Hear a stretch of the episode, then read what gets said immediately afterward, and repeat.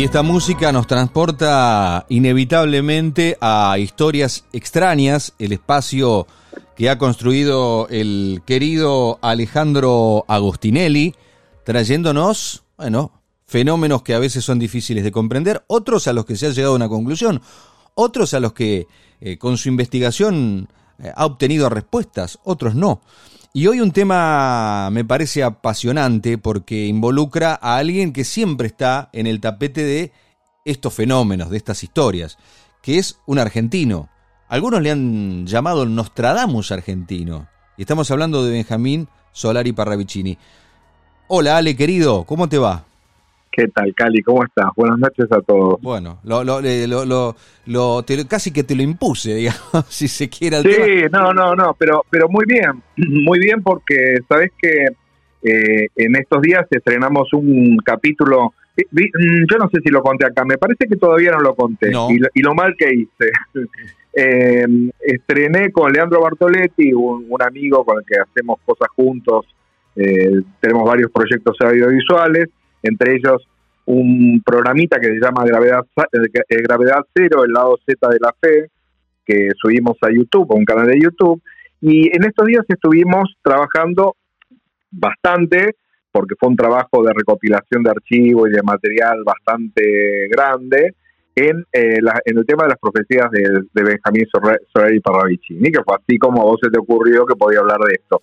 Lo cual no está nada mal, porque vos imaginate que en un programita de YouTube de 10 minutos, muy acotado además a la temática de la, de la profecía de Soraya Parravicini del 11 de septiembre del 2001, eh, digamos, eh, es un recorte de toda la historia. Así que está bueno poder contar algo más, ¿no? ¿Quién era? Eh, sobre todo quién fue, ¿no? ¿Quién, era?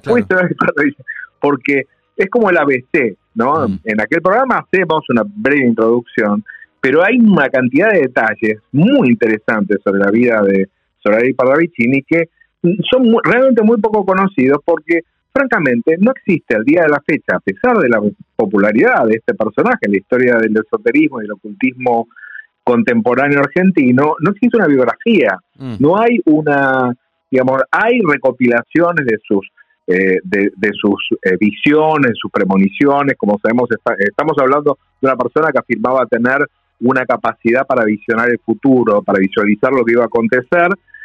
Y él lo que hacía, eh, estamos hablando además de una persona que nació en, el, siglo XVIII, digamos. Mm. Él nació en, en, el 8 de agosto de 1889. Y él, estas manifestaciones, estas visualizaciones del futuro, que porque él así lo consideraba, mm. eh, eh, las empezó a recibir eh, cuando tenía más o menos 41 años, o sí, a los 40 y pico de años, 43, 44 años, por ahí en el año 33, en 1933, él eh, dice que empezó a recibir estos mensajes que, que se les llamaba psicografía. ¿Por qué? Mm. Porque eh, eran combinaciones de dibujos con una pequeña explicación, ¿no? Con una letra mm. hermosa, que tenía una letra muy delicada, eh, y muy significativa, muy muy eh, muy dibujada. Sí, sí, eh, unos dibujos realmente muy particulares que no, no, no, no tienen antecedentes en la historia del ocultismo, digamos, no, porque esto no lo hacía Nostradamus, para decirlo rápidamente. no dibujaba. es algo, no, era, esto era algo muy particular, digamos, hubo, hubo experiencias posteriores de otras personas, pero en la Argentina, por lo menos, el primero que hizo esto fue eh, eh, don Benjamín, un tipo a, juzgar por las entrevistas a las que pude acceder, que fueron obviamente son todas entrevistas gráficas, era francamente agradable, un tipo muy campechano, eh, con muy poca um, inhibición, si bien había algunas cosas que él no contaba o que demoraba en contar por, por temor a que lo consideraran loco, hubo momentos en su vida en que bajó esa, esa guardia y habló de todo, ¿no? Habló de todo lo que le pasó. Sí, se abrió, digamos, eh, se abrió, se abrió. Sí, se empezó a abrir. Se, eh, eh, esto ocurrió con su popularidad, ¿no? Porque él tenía como una fama underground de artista bohemio, donde muy querido por, por, por el ambiente que frecuentaba, eh, un tipo bastante solitario que vivía en el, centro, en, una especie de guardilla eh, eh, a lo parisina, mm. en un ambiente además muy cálido para quienes profesaban su religión, era un católico, un católico muy devoto. uno de los periodistas que entró a, esa, a ese departamento dice que estaba rodeado de angelitos, de esculturas religiosas, ¿no? De figuras muy eh, emblemáticas del catolicismo. O sea, él era, digamos, una persona ante todo muy católica, practicante, eh, que al mismo tiempo eh, tenía unas experiencias que no encajaban demasiado con lo que con la expectativa eclesiástica de lo que debe ser un buen católico, por lo tanto tenía también sus conflictos, ¿no? De, de, fe. Eso cuando empezó empezó a sentir estas esta, la llegada de, esta, de estos mensajes, estas visiones, que empezaron siendo muy religiosas, ¿no? Porque lo primero que él ve, por ejemplo, fue Jesús, ¿no? Mm. Eh, eh, cuando empezó a tener estas manifestaciones, él pensó que podía ser una manipulación de tipo demoníaca, ¿no? Eh, por eso se asustó en un momento y llegó a, a tirar muchos de estos dibujos, asustado por su significado que, que muchas veces él afirmaba no comprender, ¿no? Eh, porque entraba en unos estados de trance en donde él eh, eh, supuestamente incorporaba a un ángel de la guardia, una especie de, de, entidad que le manejaba la mano, entonces él decía que no tenía control sobre lo que aparecía, que después leía y, miraba los dibujos que, que él hacía y que no recordaba ¿no? lo que había durado la, la experiencia. ¿no? Eh, todo esto, eh, obviamente, eh, en, la década, en, los años 30, 40, él no lo contaba. Esto lo empezó a contar tiempo después. Sí, si no me equivoco, mm. Ale, el papá mm. de, Benjamín Solari Barravicini era, no sé si psicólogo, psiquiatra y hasta los... Era psiquiatra, sí, era psiquiatra y él decía, bueno, él dice que, que medio en broma, mm. pero bueno, él interpretaba que era medio en broma y decía, vos estás loco. vos, deberías ser uno de mis pacientes. Bueno, pero no, no, no, le encontraron nada, nada, nada. No, no, no, no, no, no, no le encontraron nada y, y está dentro del, del, canon, digamos. Las personas que tienen este tipo de, experiencias en general son personas mm. normales que tienen una vida ordinaria, normal, como la de cualquier otro, pero que hay como una zona eh, de su vida que está eh, atrapada por este tipo de manifestaciones y que la tiene más bien confinada, ¿no? Mm. Eh, eh, eh, vos pensás que cuando alguien tiene una enfermedad mental te afecta completamente a toda tu vida, ¿no? A toda tu vida, a tu entorno. Este tipo de, manifestaciones, cual, cualquiera sea su explicación, tienden a, a, confinar, como digo, la experiencia, en esa experiencia, ese núcleo que para otros puede ser delirante, pero para esas personas tiene un sentido. O al principio puede no tenerlo, pero después se lo va encontrando. Yo creo que en la medida en que Solari Paravicini empezó a descubrir cuál era el sentido de estas experiencias que él tenía y encontró, empezó a ver que se cumplían algunas de estas profecías, eh, empezó como a, a, quedar más atrapado en su en ese mecanismo de, de bueno, de, de, lo que se considera hoy.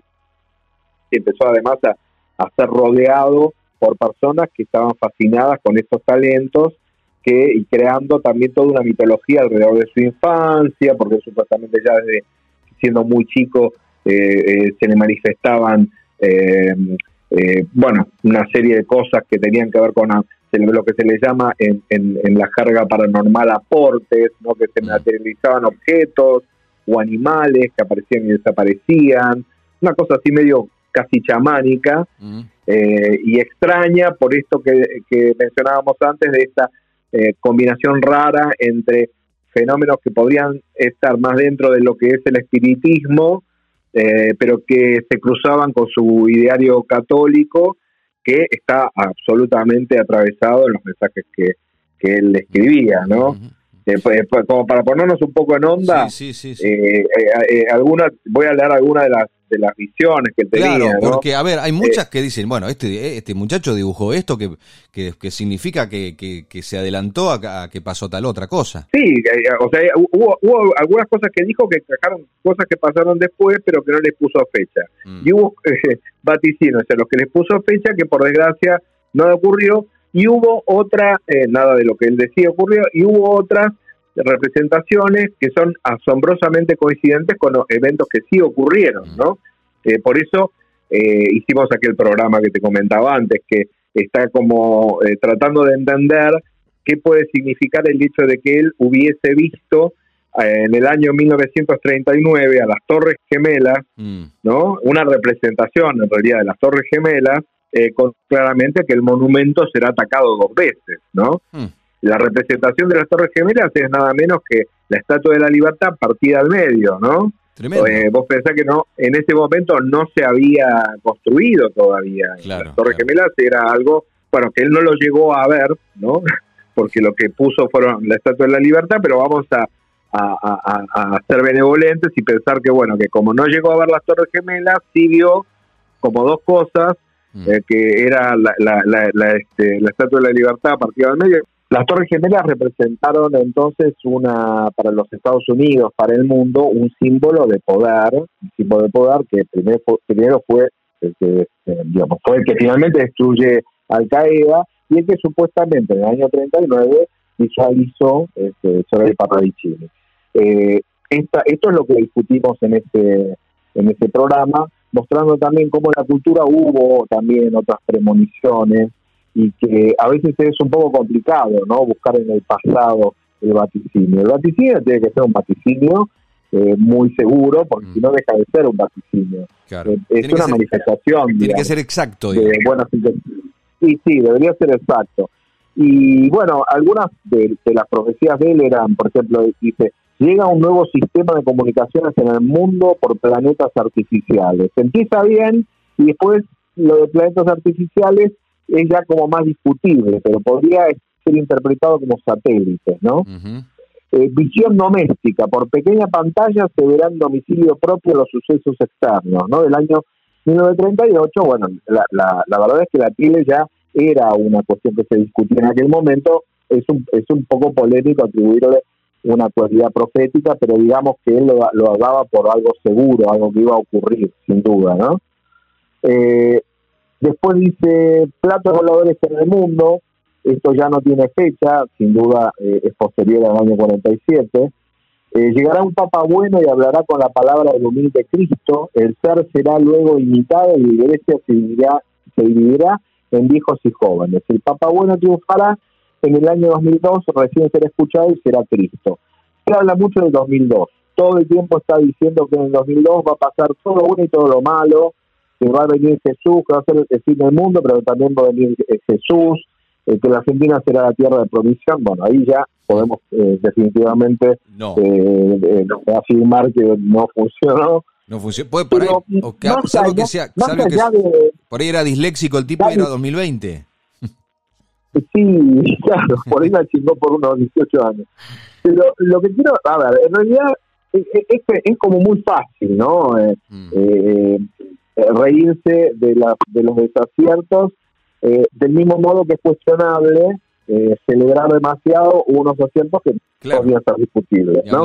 Lo interesante es la vida, yo creo que lo interesante de él es la vida, lo que él hizo en, esa época. Él iba a conferencias espiritistas, por ejemplo, y se enojaba. ¿no? Mm. Estaba en contra de todos y, le invitaban a, admiradores a esas conferencias y lo querían hacer hablar y él decía que no, tenía la facilidad para hablar en público, que no que no le interesaba y lo empujaban para que lo hiciera y para que hablara. Era ese tipo de personaje, ¿no? Y que como él no hablaba, era como, como los ventrílocos, que por ahí a través de su muñeco dicen más cosas de las que son capaces de decir sin el muñeco. Él eh, entraba en trance, en un estado de recogimiento, en el momento en el que se encontraba en esa sesión espiritista y empezaba a decir de todo contra todo lo que estaban ahí, contra las creencias eh, que ellos tenían, que la forma que administraban el culto, como era un personaje muy pintoresco realmente.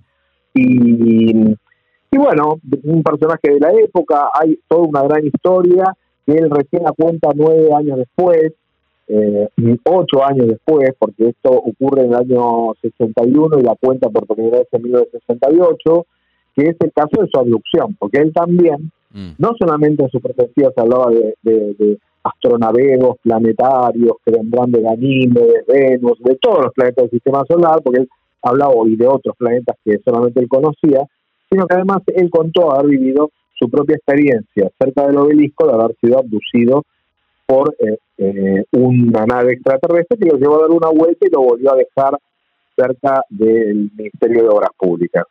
Mm. Eh, esta experiencia que cuenta es, muy simpático leerla, la publicó la revista Q en ese año, la revista Sí, la revista, el diario La Razón, se en varios lados, siempre la cuenta más o bastante parecido, y cuando un periodista le dice, esto no pudo haber sido un sueño, porque es muy fantástico, sí, le contestó, sí, yo también lo pensé, ¿eh? Mm. No, no, no es, no es que el tipo se ponía, se enojaba o... No, no, no, este, yo esto también lo pensé. Había, había, un cierto, había un cierto espíritu crítico a lo que él mismo decía, de alguna manera. Él era, era ingenuo. Yo creo que era ante todo una persona muy ingenua él eh, contaba una cosa que le había pasado y que no sabía muy bien qué era lo que había vivido, ¿no? Porque al día de hoy nadie puede saber qué fue lo que ocurrió realmente. Eh, eh, al mismo tiempo, no, no, no, no, no era un, un, episodio clásico que se encontraba fácilmente en la literatura, digamos, era un tipo de experiencia que en ese momento era muy poco frecuente eh, que sí se encontraba, digamos, en la literatura de ciencia ficción, pero todavía no, no había casos de abducción como los que conocemos ahora, ¿no? Y, por eso toda la secuencia de lo que sucede a él cuando está dentro de ese ovni, esto es muy rara, ¿no? Mm. Uno de los seres grita cristianía, cristianía cuando pasan por un lugar y nadie sabe qué significa cristianía.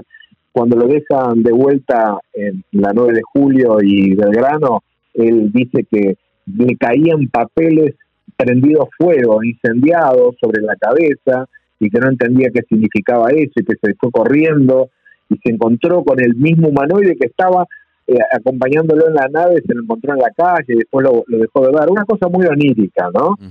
Pero que él la contaba con mucha convicción y por eso era escuchado y sus historias eran publicadas, aunque se publicaban con dudas, eh, se publicaban de todas maneras y así fue como el primer encuentro eh, eh, cercano y rapto de venusinos a un argentino fue nada menos que don Benjamín Solari Parravicini, Cali. Sí, impresionante.